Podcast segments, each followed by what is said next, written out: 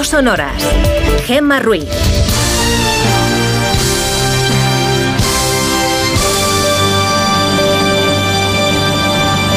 Son las 5 y 6 de la mañana, las 4 y 6 en Canarias. Buenos días.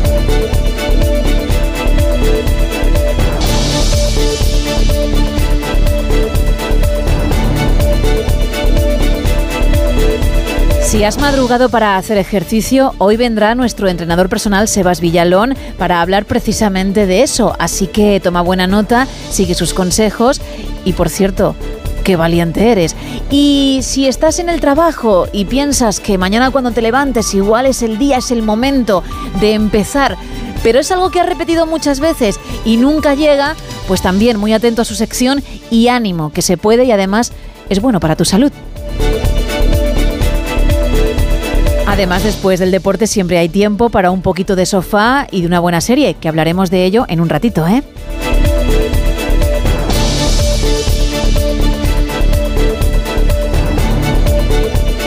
Todo eso más Miguel Ondarreta, datos curiosos y por supuesto la actualidad. Pero vamos a arrancar ya como siempre, Isa Blanco, con la previsión del tiempo para hoy. Pues va a ser un martes de cielos con muchas nubes, en el norte peninsular sobre todo, unas nubes que van a dejar precipitaciones en Galicia, Asturias y noroeste de Castilla y León. Pocas nubes van a haber en el área mediterránea, así como en el sur del país. Sin embargo, tanto en el centro como en el oeste de la península, jornada también de cielos cubiertos. En el archipiélago canario, la jornada será bastante similar a la que vamos a vivir en la península, porque los canarios mirarán al cielo y verán muy poco el sol. Es más, las nubes que cubrirán sus cielos dejarán alguna precipitación débil en el norte de las islas de mayor relieve. Mucha precaución a esta hora de la mañana, porque desde la Agencia Estatal de Meteorología se advierte de nieblas matinales en áreas de montaña de la mitad norte, así que lo dicho, mucho cuidado en la carretera. En cuanto a las temperaturas, las máximas no van a cambiar respecto a días pasados. Tenemos desde los 20 grados en Huelva y Ceuta, 14 en Albacete, 12 en Huesca o los 9 en Burgos, pero donde notaremos el cambio será en las mínimas, que bajarán un poco más y ya vemos termómetros a 2 grados en Cuenca y Guadalajara, de 1 en Palencia o de 0 en Teruel y Ávila. Mañana, Gema, vente bien abrigada porque en Madrid la mínima será de 2 grados. Hoy lo he hecho y he pasado un poquito de calor, pero mañana voy a intentar no repetir outfit, pero sí ponerme uno parecido por lo que Por me si acaso, comentas. ¿no? Hoy me equivoqué. bueno, Hoy lo hice mal. mañana un poquito más de frío. Mañana no se repetirá. Gracias. Nada.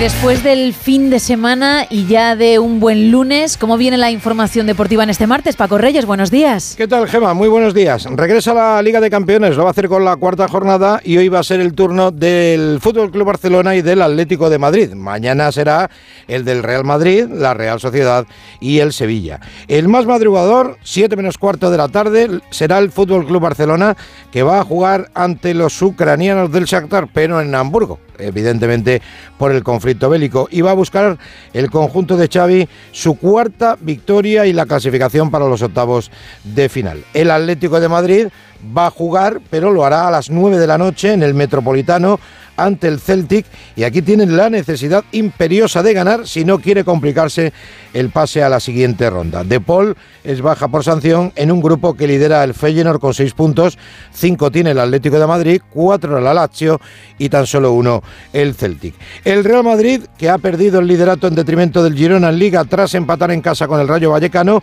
va a jugar mañana en el Bernabéu ante el Sporting de Braga en de la cuarta victoria seguida y la clasificación. Hoy sabremos cómo evoluciona Jude Bellingham de sus problemas en el hombro, pero lo normal es que no se arriesgue con el inglés porque la clasificación para octavos está muy encarrilada. Sí estarán los brasileños Vinicius y Rodrigo, que han visto cómo el futuro goleador blanco de 17 añitos, Endrick, ha sido convocado también con la selección absoluta de Brasil.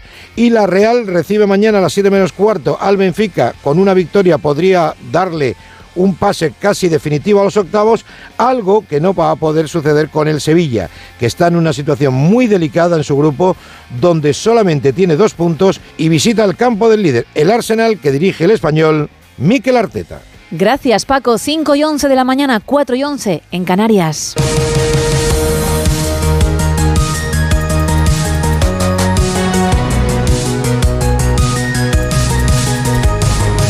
El Consejo General del Poder Judicial aprobó ayer por mayoría una declaración contra la amnistía.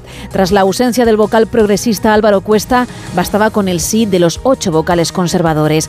Cuesta, cuenta Onda es considera ilegal la propuesta y no asistió para no contribuir, cito textualmente, a la indignidad y al desprestigio de que vocales elegidos por las Cortes Españolas en el año 2013 puedan ser tenidos por sublevados contra iniciativas del Parlamento legítimamente elegido el 23 de julio del año 2023. Finalmente, el Pleno del CGPJ aprobó con nueve votos a favor, cinco en contra y uno en blanco una declaración institucional en la que critica duramente la aprobación de una eventual ley de amnistía aplicable a los delitos cometidos con ocasión del procés en Cataluña.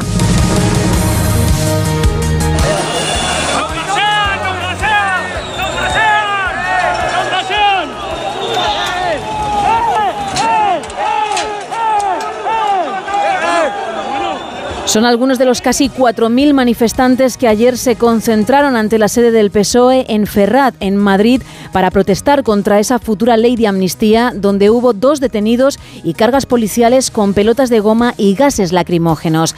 Las protestas se llevaron a cabo en otros puntos del mapa, como Barcelona, Valladolid o Sevilla, donde los manifestantes gritaron esto.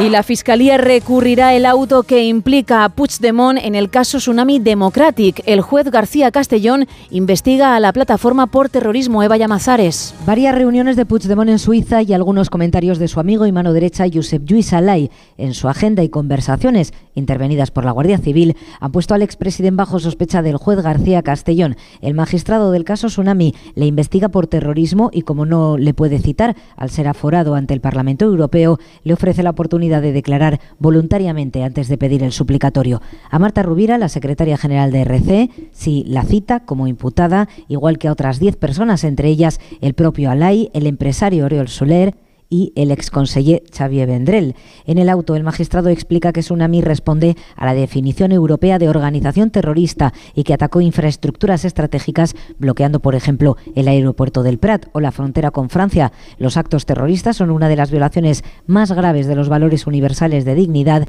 en los que se basa la Unión Europea, dice el auto, y cita directivas comunitarias sobre terrorismo, lo que permite anticipar, según confirman a Onda Cero fuentes jurídicas, que de ser amnistiados antes de desimputar a los investigados, el juez García Castellón planteará al TJUE una cuestión prejudicial para expresar sus dudas sobre el encaje de esa amnistía en la normativa comunitaria. PSOE y Junts todavía no han llegado a un acuerdo a pesar de que se esperaba que lo anunciasen ayer. Los equipos negociadores dijeron que las reuniones continuarían de madrugada y que hoy a primera hora podríamos conocer la noticia. Veremos. En clave internacional, un ataque israelí sobre el campo de refugiados de Al-Maghazi ha causado más de 30 muertos según Hamas. La ofensiva militar de Israel sobre la franja de Gaza deja ya más de 10.000 fallecidos, la mayoría niños y mujeres, pero también más de 24.000 heridos y un millón y medio de desplazados. La tensión continúa y no solo en el sur del país. Corresponsal Hanaveris. Aquí se sigue mirando a dos puntas, hacia el frente sur en la guerra contra Hamas en Gaza, donde el operativo por tierra se intensifica, y por otro lado también hacia el norte. Tras varios ataques desde el territorio libanés, Hubo algunas jornadas un poco menos intensas, pero en los últimos días volvió a aumentar la tensión. La organización pro-iraní Hezbollah disparó 30 cohetes hacia poblados del norte y la Galilea en general. Las alarmas llegaron a sonar también al norte de Haifa y en la ciudad de Naharía. Aunque en su discurso del viernes el jefe de Hezbollah, Hassan Nasrallah, dejó la impresión que no piensa sumarse activamente a Hamas más que lo que ha hecho hasta ahora, nadie aquí se atreve a asegurar que una gran explosión con Hezbollah en Líbano no sea el próximo escenario.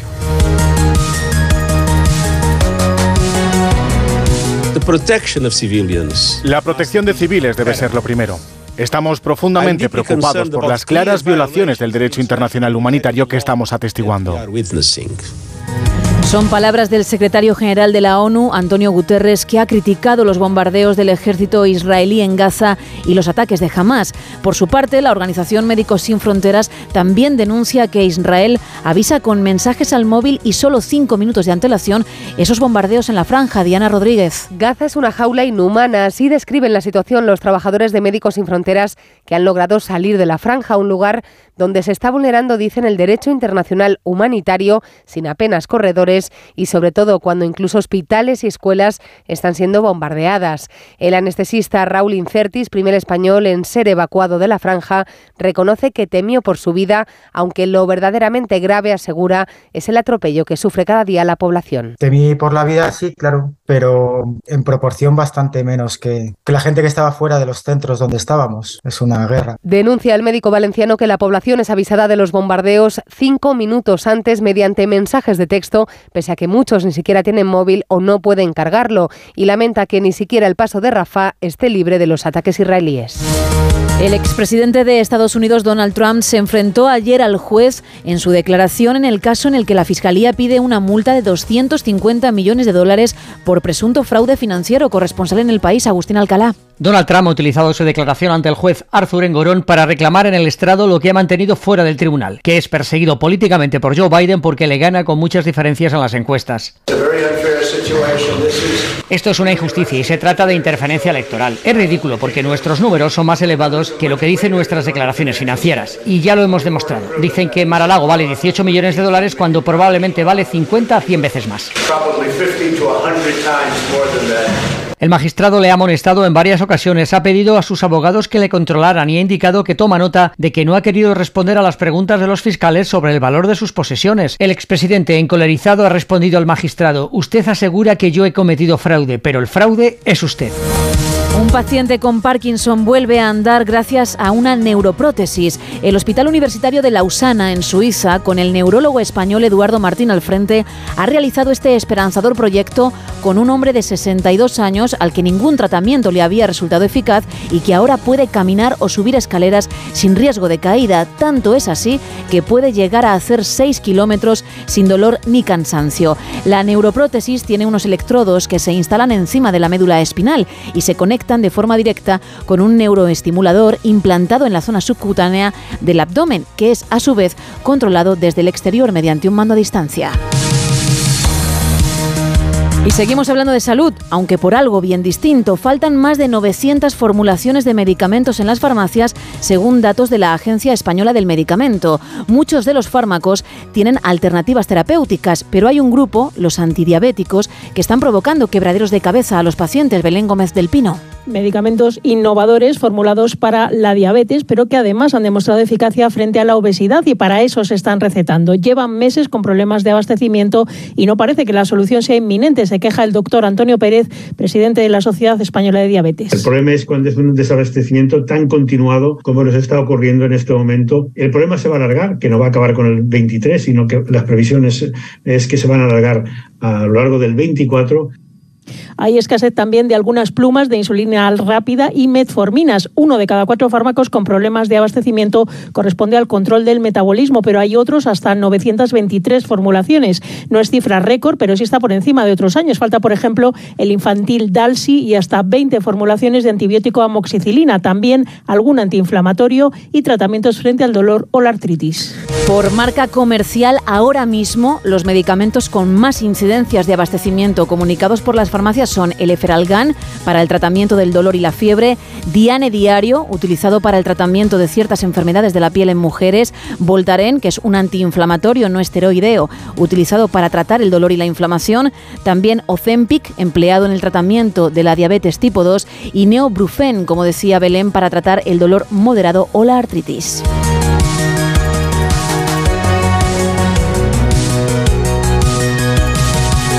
Amancio Ortega vuelve a ser el más rico de España. Lidera la lista Forbes que acaba de publicarse con 81.800 millones. Jessica de Jesús. Tiene Amancio Ortega en esta lista Forbes, su hija Sandra Ortega con un patrimonio de 7.100 millones de euros, el presidente de Ferrovial Rafael del Pino y el economista Juan Carlos Escotet. En general y en este contexto de crisis inflacionaria por la invasión rusa de Ucrania, las 100 fortunas españolas han aumentado su patrimonio un 37,15% este 2023. Los periodistas Manu Marlasca y Luis Rendueles cuentan en su último Territorio Negro, en Gelo, la historia de un ladrón de guante blanco, posiblemente el mejor ladrón de bibliotecas y también de mapas históricos de toda Europa.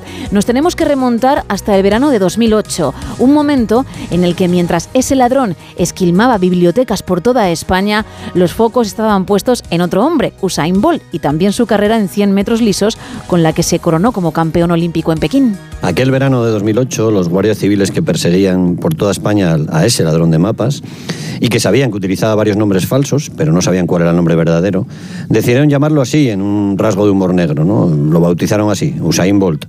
A ese tipo que robaba bibliotecas por toda España porque siempre que ellos iban a detenerlo, así nos lo contaban, el tipo se escapaba, ya no estaba. La, cosa empezó, esta historia empezó en aquí en Madrid, en el Monasterio de San Lorenzo del Escorial, una biblioteca que está gestionada por Patrimonio Nacional, que fue fundada por el rey Felipe II a mediados del siglo XVI, más o menos. Allí, en esa biblioteca del Escorial, en marzo del año 2008, había empezado a acudir con cierta frecuencia a consultar mapas de mucho valor un investigador extranjero. De allí se llevó un mapa desplegable a todo color que formaba parte de un libro titulado Novus Orbis Regionum ac Insolarum Veteribus Incognitatum. Incognitarum, joder, perdón. ¿eh? a los filólogos clásicos, perdón. Para, para consultar cualquier volumen en esa biblioteca y en las principales bibliotecas hay que hacerse un carné de investigador. En ese caso, los guardias civiles acuden al Escorial y comprueban que de las personas que fueron las fechas anteriores al robo, hay un nombre desconocido y que resulta sospechoso para ellos. Es un tal Anton Ziska, supuestamente nacido y supuestamente con domicilio en Eslovaquia, según un pasaporte que había aportado para poder precisamente hacerse el carnet de investigador y consultar libros. Mm, le bautizaron, de hecho, le bautizan como Usain Bolt por algo más. El pasaporte es chungo, es falso y el tal Anton Ziska no existe, nada más que en, que en la identidad suplantada de este hombre. El ladrón se esfuma, Pasa un año y en abril del año 2009, esta vez un ciudadano polaco que dice llamarse Giula Pok intenta consultar unos libros en la Biblioteca Histórica de la Complutense, en Madrid también. Saltan las alarmas cuando se comprueba que su identidad y su imagen, curiosamente, es idéntica a la del tal Cisca, el que había robado en el Escorial un año antes. Ya saben que el pasaporte polaco también era falso y el ladrón aparece semanas después, a finales del mes de abril vuelve otra vez a usar el nombre falso de Antón Cisca y entra con ese nombre y ese pasaporte falso en la Biblioteca General Histórica de la Universidad de Salamanca. Cuando se va de allí, sabrán que ha consultado 26 libros, casi todos de mapas históricos de América, y muy pronto se van a dar cuenta que se ha llevado hojas y mapas de gran valor de cuatro de esos libros antes de esfumarse de nuevo. En mayo del año 2009, Antón Cisca entra en la biblioteca de la Universidad de Valladolid y en esta ocasión se lleva 23 hojas de mapas antiguos. En julio de ese mismo año se lleva dos mapas de Ptolomeo, que es uno de los cartógrafos pioneros de la Biblioteca de Castilla-La Mancha en Toledo. Y aquí, en este momento, en ese robo en Toledo, los guardias civiles obtienen la primera pista importante sobre la identidad de este ladrón. En una imagen que, que de ese tipo escurridizo que coincide, coincide con la imagen de una persona que usaba, que había visitado anteriormente bibliotecas. Hay un tal Solt Vamos, esta vez es un supuesto ciudadano húngaro que decía ser un supuesto periodista y que dos años atrás, en el año 2007, había consultado algunos mapas en la biblioteca de Salamanca. No parecía que hubiese robado nada entonces. Los guardias civiles que han visto al ladrón en las imágenes, que lo han oído a los testigos, saben que es un tipo que viste bien, que come bien, que se aloja en buenos hoteles. Lo que hacen es buscar, en, cotejar las listas de los clientes de los principales hoteles de Toledo los días en los que el tal Cisca cometió los últimos robos. No hay nadie registrado en ese nombre, pero sí aparece un tal Slolt Vamos, ciudadano húngaro. Además, descubren que ese tal Vamos no viaja solo, que viaja con alguien. El ladrón es un tipo, era, un tipo maduro, pelo blanco, fornido, elegante, que parecía de algún país de Centro Europa. Y con él iba una mujer 20 años más joven que él, que había nacido en República Dominicana y los dos se habían alojado en ese hotel de Toledo que, que investigó la Guardia Civil. Ella no entró nunca en las bibliotecas ni cometió los robos, pero los guardias civiles consiguen también la identidad y una imagen suya. Ah, bueno, cada vez se estrecha más el cerco, ¿no? Lo, están siguiendo muy bien el, el rastro donde ha estado Eso alojado es. la pareja y todo eso. Eh, ¿Dejan de cometer robos o siguen robando? No, ese rastro, por cierto, les lleva hasta a Madrid, donde ha estado alojado la pareja en un hotel de cinco estrellas, pero roba otra vez, en otra biblioteca más. La entonces directora de la Biblioteca Pública de Castilla y León en Valladolid avisa a la Guardia Civil porque diez minutos antes se ha marchado un tal Anton Ziska. Ha consultado cuatro libros y ha mutilado dos de ellos. En total se ha llevado 11 mapas, varios de ellos de su autor favorito y, lógicamente, el autor, el cartógrafo más caro de los que hay en el mercado, que es Claudio Ptolomeo. Sí, al día siguiente los guardias civiles averiguan que este hombre había pasado la semana anterior por Soria. Se había llevado mapas de tres libros, había arrancado mapas de tres libros de la Biblioteca Pública de Soria. Los guardias civiles ya saben que Usain Bolt, Anton Ziska o Sol Vamos o quien fuera, ha utilizado también documentación finlandesa, un pasaporte lituano y de Eslovenia. Saben que están cerca de él, saben que se mueve siempre en coches de alquiler, saben que siempre se aloja en buenos hoteles y saben también que la que reserva la habitación del hotel es generalmente su pareja, esa mujer joven y dominicana. Y mm, en- encuentran, registran la habitación de la pareja, encuentran alguna cosa así interesante. Sí, sí, sí. Encuentran, pues había 60 mapas, 60, ¿eh? que este hombre había robado de bibliotecas de toda España y de Portugal. Encuentran la dirección de su casa, un lugar muy chulo, muy bonito, según nos han dicho, con, incluso cuenta con embarcadero privado, junto al lago Balatón en Hungría. Y de hecho el ladrón había enviado allí, a, ese idílico hogar que tenía, varios de los mapas robados. Para recuperar todos los mapas, los guardias civiles fueron incluso a Hungría, fueron a República Dominicana, acabaron recuperando un total de 67 mapas por valor de más de 350.000 euros que este hombre había ido arrancando de los libros por toda España. También había robado mapas en Alemania, en Portugal, te había dicho mano, en otros países. En la casa de Hungría nos contaban que tenía mapas robados por Europa hasta debajo de la cama. Y tenía otros, suponemos que de más valor sentimental, enmarcados y colgados de las paredes. Sold Vamos, que es su verdadero nombre, parece que trabajaba por encargo, robaba solo mapas muy concretos, así que no podía arrancarlos porque perderían valor.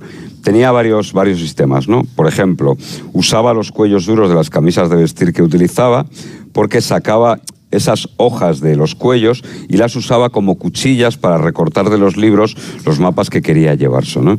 Luego los metía en el interior de su chaqueta y hasta luego. Otras veces lo que hacía era meter pequeñas cuchillas o cúter en el interior de su cartera o en la funda de las gafas, que le daban además cierto área intelectual, y así, mediante estos sistemas de, camuflaje, eh, saltaba los controles de seguridad. 5 y 28 de la mañana, 4 y 28 en Canarias. Miguel Ondarreta, muy buenos días. Hola Gema, ¿qué tal? Buenos días. ¿Todo bien? Todo en orden, todo en orden. Sí, sí, sí, todo en orden. eh, intentando, digamos, ordenar precisamente todos los elementos desordenados que tenemos de la actualidad política, sobre todo porque nos faltan todavía claves, pero quería empezar hoy por la parte internacional de la que venimos hablando mucho durante las últimas semanas, porque hoy se cumple precisamente un mes desde esos terribles atentados de, de Hamas que dejaron más de 1.400 muertos. Y un mes después lo que tenemos son pues eh, cifras terribles ¿no? sobre lo que está ocurriendo en la franja de Gaza. Son más de 10.000 los muertos palestinos, eh, se habla de más de 4.100 menores, niños, la situación humanitaria es terrible. No tenemos ningún indicio de que vaya a haber ningún alto el fuego, ni siquiera pausa humanitaria en el corto plazo. Esta noche se le ha hecho una entrevista al primer ministro Benjamín Netanyahu en la cadena norteamericana ABC y ahí lo que ha dicho es que todo lo más eh, que podría hacerse en este momento son quizás algunas pequeñas pausas técnicas. También ha hablado de que quizás Israel tenga alguna responsabilidad en la gestión futura de Gaza durante un periodo determinado una vez que todo esto acabe. ¿Cuánto tiempo va a durar? Es lo que no sabemos. Lo que se ha dicho mm, desde el punto de vista militar es que han conseguido dividir la franja de Gaza por la mitad y que la ciudad de Gaza está ahora mismo asediada a la espera de esa ofensiva en las calles, que puede ser desde luego uno de los momentos más cruentos de, de esta ofensiva. Solo en las últimas horas se han atacado, según eh, está explicando el ejército israelí, más de 450 puntos supuestamente de, de Hamas, donde ya lo sabemos hay muchos civiles, porque de los ataques no se libran ni los campos de refugiados, ni los hospitales, ni siquiera tampoco eh, Naciones Unidas. De hecho, el secretario general de la ONU, Antonio Guterres, ha dicho que Gaza se está convirtiendo en un gran cementerio para los niños. Bueno, terrible lo que está ocurriendo en Gaza. Actualizaremos esta mañana la situación un mes después, de, decía, de, del inicio de esa ofensiva, de ese atentado de Hamas. En el plano político, seguimos desgastando esa palabra, la de inminente, porque el acuerdo parece ahí, ahí, ahí cercano entre Junts y el Partido Socialista. Las negociaciones continúan, dicen los que saben lo que se va contando por parte de, las fuentes de uno y de otro partido que los que están trabajando y duro son los expertos eh, digamos, partidos, digamos, eh, legales, los departamentos jurídicos, porque tienen que afinar mucho para que una vez que se saque adelante esta ley de amnistía, digamos, no haya quiebras, para que después el mundo independentista no se lleve las manos a la cabeza, no haya sustos eh, por parte de, de, la justicia. Lo que vimos ayer fue un elemento más que ha venido a enturbiar más eh, el, ambiente, pero bueno, los tiempos de la justicia y los tiempos de la política no siempre van de forma paralela. Y ayer lo que tuvimos es una decisión, en este caso, de un juez de la Audiencia Nacional, no es un juez desconocido porque ha llevado muchísimas causas y de todo tipo, no solamente las que tienen que ver con el mundo del independentismo, también otras causas como la púnica o la que tuvo también que ver con, otros eh, imputados, como el caso de, de, Kitchen, y lo que ha hecho es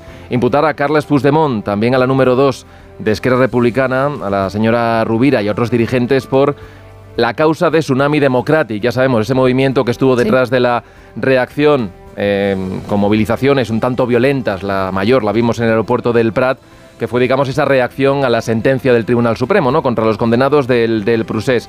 Lo que dice el juez García Castellón es que, bueno, estas personas, tanto eh, Puigdemont, a que sitúa, digamos, como responsable de este movimiento, como la señora Marta Rubira, número 2 de Esquerra, en las tareas de coordinación, pues tuvieron un papel destacado y les atribuyen un delito de terrorismo. La Fiscalía ha reaccionado, no ha tardado mucho en hacerlo y ha dicho que aquí de terrorismo nada, que estamos hablando de un delito como mucho de desórdenes públicos y por tanto la Audiencia Nacional no sería competente para esto y el caso se debería derivar a los juzgados de Barcelona. Es un caso, es un caso además que se está discutiendo para que forme parte dentro de la amnistía. Así que todo está bastante marañado, todo a expensas de, saber los detalles de, esa norma de la que no conocemos nada más allá de lo que se ha venido publicando en los medios y lo que sabemos ya es que el tiempo corre mm. porque estamos a menos de tres semanas de ese gong final para la disolución de las Cortes, aunque todas las partes dan por hecho que el acuerdo lo habrá. Incluso en el Partido Popular decían ya públicamente que elecciones no va a haber y lo que están haciendo ya es convocar movilizaciones eh, por todo el país. Ayer lo que hemos visto por la tarde-noche han sido movilizaciones eh, frente a las sedes del Partido Socialista, la más numerosa y más movida en la calle Ferraz en, Madrid. De hecho, hubo cargas policiales porque algunos de los manifestantes ahí congregados bueno, lanzaron bengalas, botes de humo, hubo hasta tres detenidos. Son eh, movilizaciones que están apoyando directamente el partido Vox y de hecho Santiago Pascal estuvo ayer.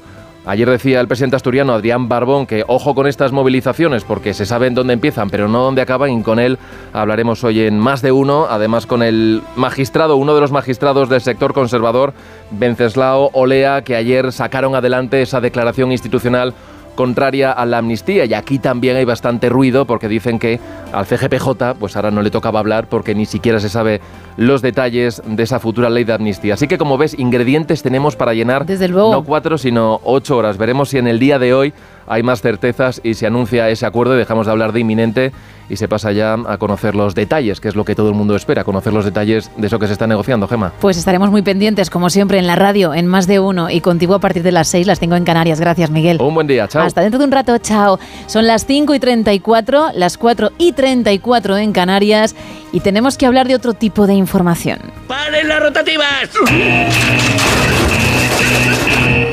Vale, ya pueden arrancar.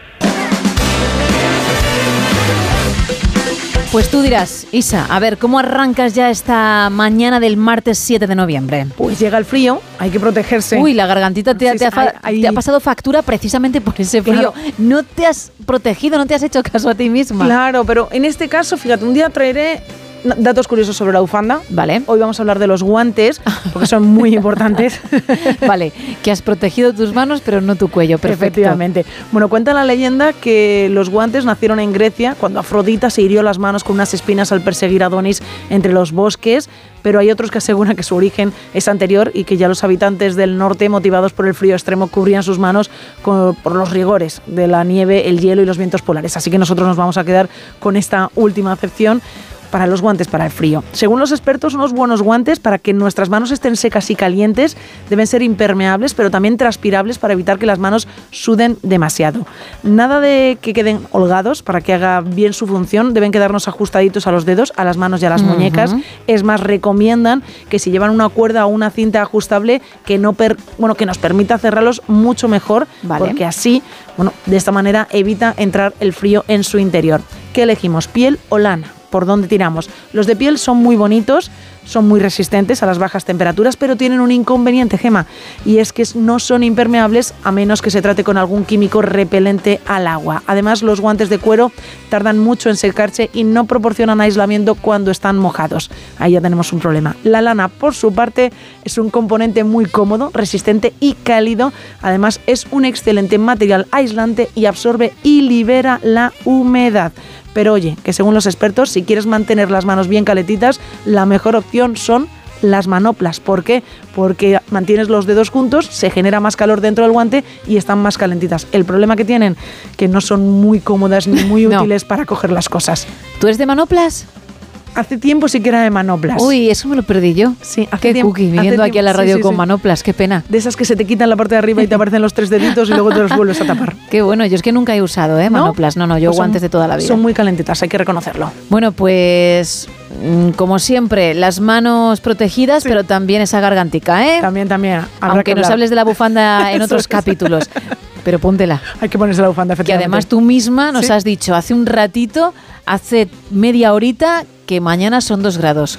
Cuando estemos haciendo este mismo show mañana, serán dos grados fuera. Uh, habrá que traerse la bufanda, seguro. Acuérdate de tu propia información. Eso es. Por tu bien. Gracias, Isa. 5 y 37, 4 y 37 en Canarias. Hacemos un poquito de ejercicio. Venga.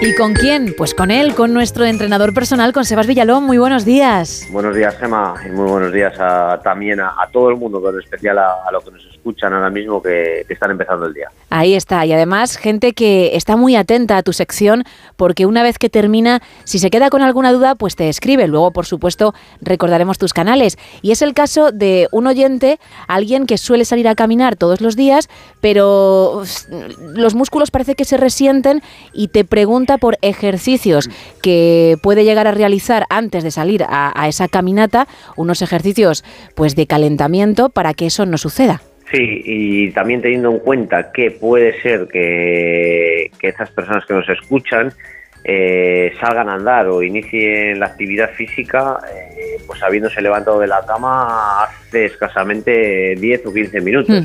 Por lo tanto, más o menos llevaríamos sin movernos, ¿no? Eh, o estando en la cama, pues vamos a hacer un cálculo medio de unas 7 horas, 6 horas, 8 horas, ¿no? En función de las personas. Y lógicamente tenemos esa sensación de, de- de, pues bueno, de que estamos, eh, como se suele decir, enquilosados, ¿no? De que llevamos mucho tiempo en la misma posición y nos cuesta. Así que eh, también eh, es normal esa sensación.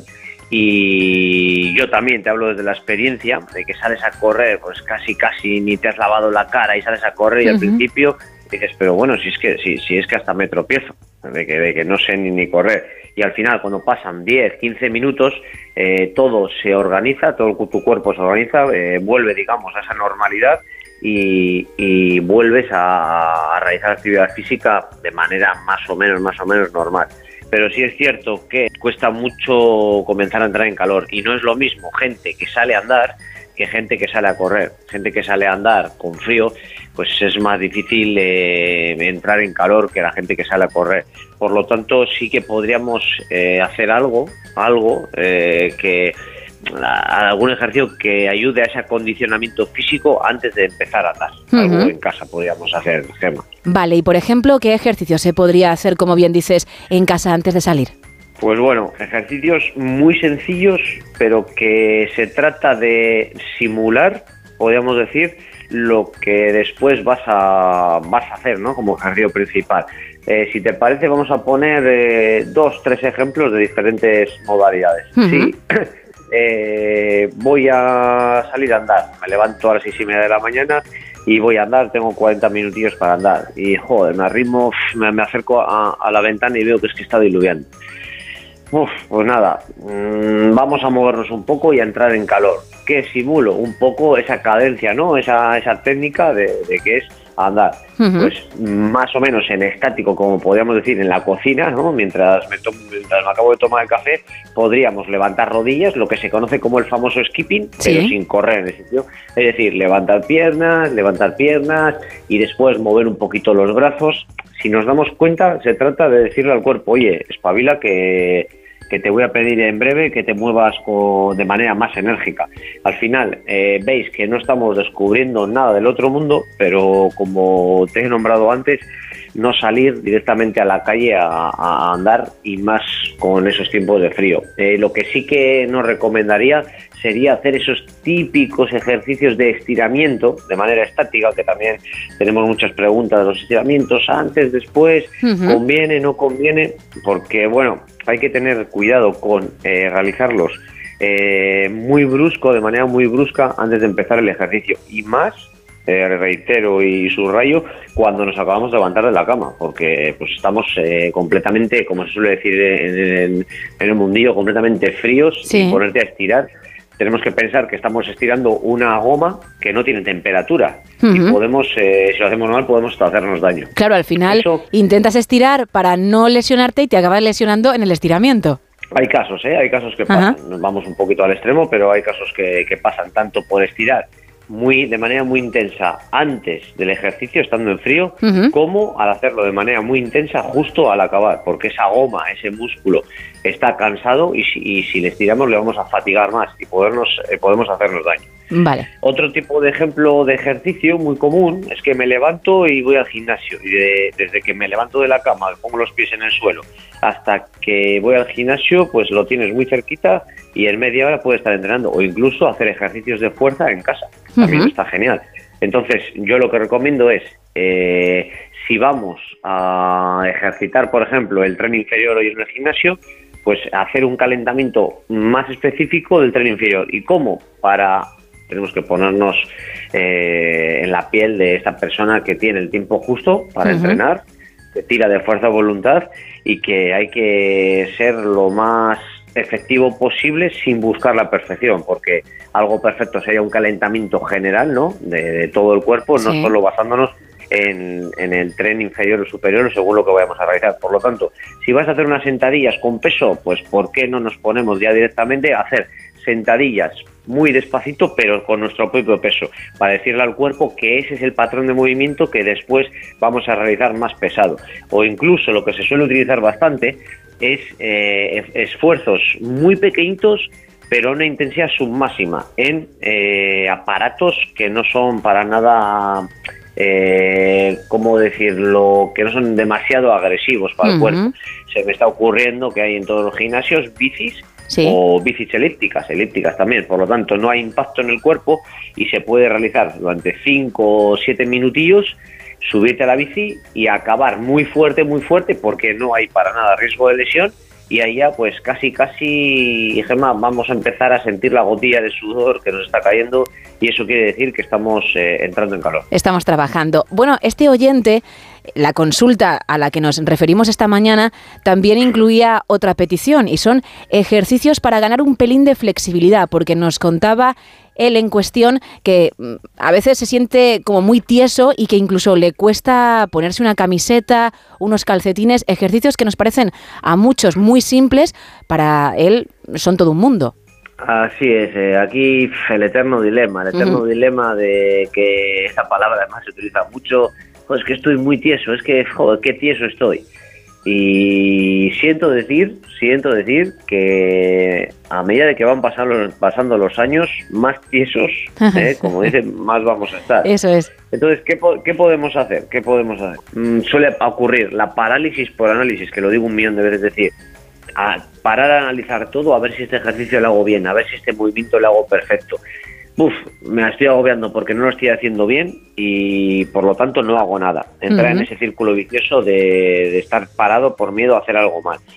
Entonces, eh, sobre todo no dejar de movernos en nuestro día a día, porque alguien que va al gimnasio o que hace deporte una hora a la- al día durante todos los días, no sé hasta qué punto podríamos denominarlo como una persona activa. Si después, eh, porque yo tengo mucha, conozco mucha gente que dentro de la misma, del mismo barrio, de la misma calle, del mismo pueblo, eh, va al gimnasio en coche y le tiene a 15 minutos andando. Entonces es algo que yo jamás voy a entender. Jamás, a no ser que diluvie, ¿no? O que tengas problemas físicos que te impidan, pero jamás voy a entender. Por lo tanto, yo recomiendo ser una persona activa. Eh, sé que esto suena mucho a quizás a los mundos de Yuppie, ¿no? Pero si vas con la compra y no tienes un peso excesivo, eh, no utilices el ascensor. Sé que muchas veces estamos agobiados y queremos llegar cuanto antes. Me incluyo, que yo muchas veces no lo hago, me incluyo porque no somos perfectos. Pero se trata de movernos, de hacer cosas y de movernos. Y ya, eh, siendo un poquito más específicos, tenemos que decir que la elasticidad se pierde con los años. La prueba está en que un niño pequeño no se puede colocar el pie casi por detrás de la cabeza Sí. y con el dedo gordo del pie se toca la nariz. Entonces al final eh, lo vamos perdiendo si no lo entrenamos. Es una cualidad física que por, por edad se va perdiendo, pero sí eh, llegados unos años, más que preocuparnos por ganar elasticidad, tenemos que preocuparnos por retrasar eh, la pérdida, ¿no? No perderla tan pronto, ¿no? de- efectivamente. Entonces, eh, nos tenemos que olvidar de los típicos estiramientos que hacemos después de entrenar, que no valen para nada. Me explico ahora. ¿Por qué no valen para nada? Porque lo que estás haciendo es eh, estar contento contigo mismo mientras me agarro un poquito el pie y acerco el talón al glúteo, el típico ejercicio de estiramiento de Sí. cuádriceps, por decir que he hecho algo, pero eso no vale absolutamente para nada. Eh, ¿Por qué no dedicamos 15 minutos, dos días a la semana a únicamente estirar? Únicamente estiras, pero no puedes estar estirando sin prestar la atención que le requiere. Es decir, el estiramiento puede ser, según en qué contexto, parte del entrenamiento, un entrenamiento más. No lo veamos como, bueno, estoy aquí tirando en la alfombra de casa porque le he escuchado a Sebas que esto viene bien, pero no sé ni qué tengo que hacer, ni de qué manera, ni cómo utilizar la respiración. Entonces, eh, lo mismo que podemos eh, contactar con un entrenador personal para acabar, para correr una media maratón, también tenemos que interesarnos en realizar eh, debidamente este tipo de, estiramientos y intentar retrasar la aparición de, o la pérdida de- de elasticidad, pero es bastante difícil eh, hacerlo de manera correcta si lo estamos haciendo al final de la sesión, con prisas y mirando el reloj que me tengo que ir a la ducha. Como en todo, hay que dedicarle tiempo para que la cosa salga bien. Y si no, para eso estáis los profesionales como tú, para echar un cable, para guiar, para orientar, para que alguien lo haga correctamente. De hecho, si Así te, es. si te parece, vamos a recordar tus canales no solo para esas dudas que alguien quiere disipar, sino también por si se quieren poner en tus manos.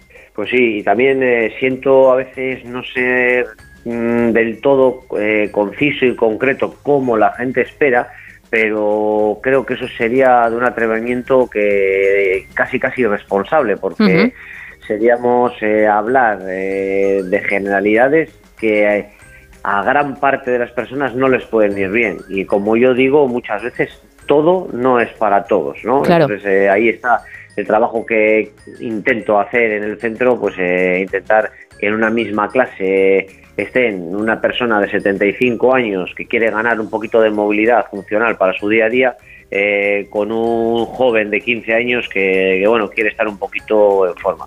Así que esa es mi idea y lo primero, pues bueno, sí que perdonar porque hay veces que, que me cuesta mucho ser, ser concreto y conciso, ¿eh, Gemma? Vale, no, no, está bien porque cada caso es un mundo y uno no puede, sin tratar a esa persona, lanzarse a la piscina de esa manera, con lo cual es, es lógico. Así es, así que si alguien quiere un poquito algo más específico, pues dejamos por aquí los canales Gemma si te parece Perfecto. Y, y, oye, poco a poco intentamos ayudar a, a- a la gente que quiere hacer deporte, que para mí eh, ya sabéis que, el deporte, la actividad y de todo es, es vida.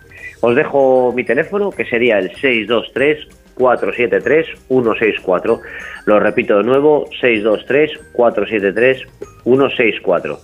Eh, también un correo electrónico info arroba entrena con y pues bueno, ahí estamos también en Instagram en arroba entrena con para, para intentar ir sumando conocimientos o, o al menos eh, hablar entre nosotros y, y entre todos eh, aportar todo lo que podamos. Claro que sí. Pues Sebas Villalón, hasta la próxima semana. Hasta la próxima y todo el mundo a moverse un poquito, por favor. Diez minutos para llegar a las seis, las cinco en Canarias y después de entrenar, después de hacer ejercicio, al sofá a ver series.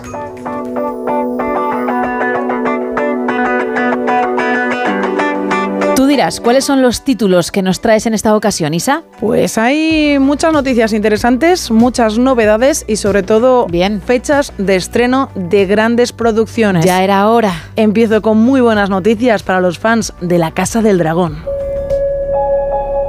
El sueño era más vívido que un recuerdo. Se oía el retumbar de los cascos, los escudos astillados y el choque de espadas. Yo sentaba a mi heredero en el trono de hierro. Y los dragones rugían al unísono. Hay un asunto de vital importancia. Vuestra sucesión. ¿Hay algún otro aspirante? La primogénita del rey. ¿Ranira? Ninguna reina ha ocupado el trono de hierro. El rey ya tiene heredero. Daemon Targaryen. No me obligaréis a elegir entre mi hermano y mi hija.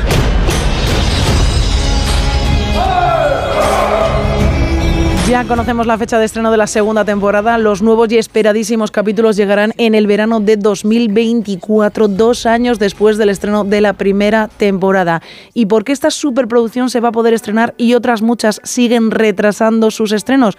Pues muy sencillo, tanto La Casa del Dragón como El Señor de los Anillos pudieron continuar con los rodajes a pesar de la huelga de guionistas y de actores, ya que no se rodaban en Estados Unidos y sus actores no estaban bajo la normativa del Sindicato de Actores Estadounidenses. HBO ha anunciado además que la fecha para su serie estrella, sin embargo Prime Video no ha dicho nada sobre una posible fecha para los nuevos capítulos de la producción de El Señor de los Anillos, así que pues los fans de aquí de los anillos tendrán que esperar todavía un ratito más. Pero esta no es la única noticia que traigo sobre el mundo de Juego de Tronos porque HBO también ha anunciado de forma ya oficial que El Caballero de los Siete Reinos será el próximo spin-off de esta saga y que comenzará su rodaje el próximo año en primavera de 2024. Este nuevo spin-off se centrará en dos personajes principales, en Sir Duncan el Alto y su compañero Egg, y continuarán la serie de adaptaciones de las novelas de George R. R. Martin fuera del universo de Juego de Tronos hay vida, sí, hay noticias. Para los que no somos fans, Sí. gracias. Hay algunas cositas que se pueden contar. Por ejemplo, que se está preparando el regreso de Prison Break. ¡Abre! ¡A desayunar, señores! ¡Fuera! Sucre, Sal, Scofield, espera aquí. Tu transporte está a punto de llegar.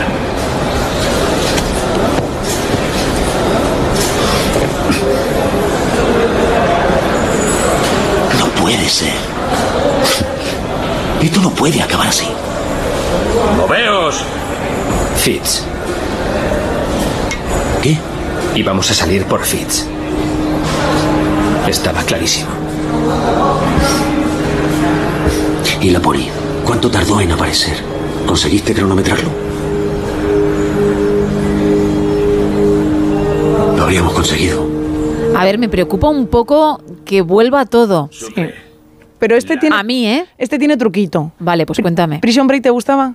Bueno, vi la primera temporada La y, mejor. y apenas la recuerdo. La ¿eh? mejor, la mejor de todas. La primera y la segunda temporada estaban muy bien. La tercera posiblemente la podemos olvidar absolutamente todos los fans de esta serie.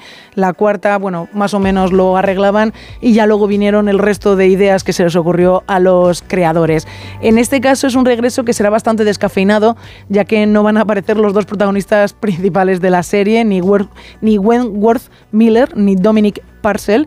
Por lo que se ha podido saber, la idea es regresar al universo Prison Break, pero no como una continuación directa, sino simplemente dentro del mismo entorno de la serie original. Es decir, que veremos de nuevo el intento de fuga de una prisión. No hay fecha de estreno prevista, ya que ahora mismo simplemente está el proyecto en desarrollo.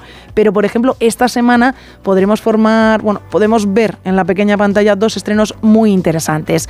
Hoy martes en Filming se estrena Nolly, una serie protagonizada por Elena Bohan Carter, quien da vida a la singular actriz de telenovelas británica Noel Gordon en un relato del auge y la caída sobre el lado menos amable de la fama.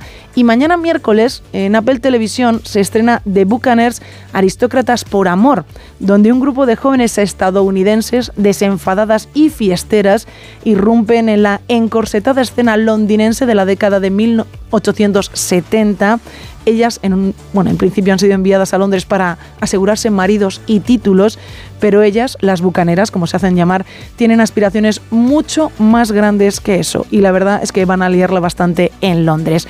Y cierro con mi recomendación serie fila de la semana. Se trata de una miniserie británica de cuatro capítulos que podemos encontrar en la plataforma Disney Plus y que se titula El incendio. Nunca nos sucedió algo así. Era fácil con Kate.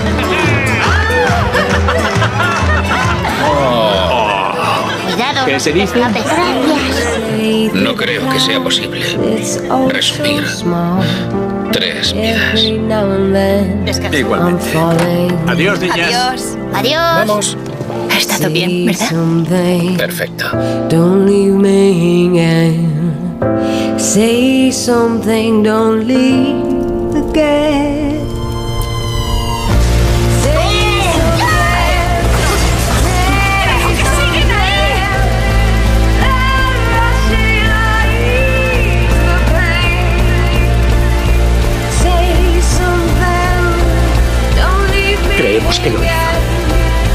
Que no las mató. Protagonizada por David Tennant, ya simplemente por eso hay que ver esta miniserie, da vida a un médico de cabecera en un pueblo escocés donde vive junto a su mujer y sus dos hijas. Una noche se produce un incendio en su casa y el único que consigue salir con vida es él, el doctor. Pero el verdadero drama llega cuando se descubre que tanto su mujer como las hijas habían muerto antes del incendio. Es todo un drama criminal en el que las miradas van directamente al querido doctor de la comunidad, pero ¿y si no ha sido él? ¿Y si hay alguien más detrás de todo este, este drama? Es el, típico, el tipo de serie en la que cada 10 minutos de la historia te hace cambiar de idea sobre quién puede ser el culpable. ¿Recordamos título? El título es El Incendio y es una miniserie de cuatro capítulos que puedes encontrar en la plataforma Disney Plus. Gracias, Isa. Tres minutos, un poquito menos para bajar el telón, así que como siempre, musiquita y decimos adiós.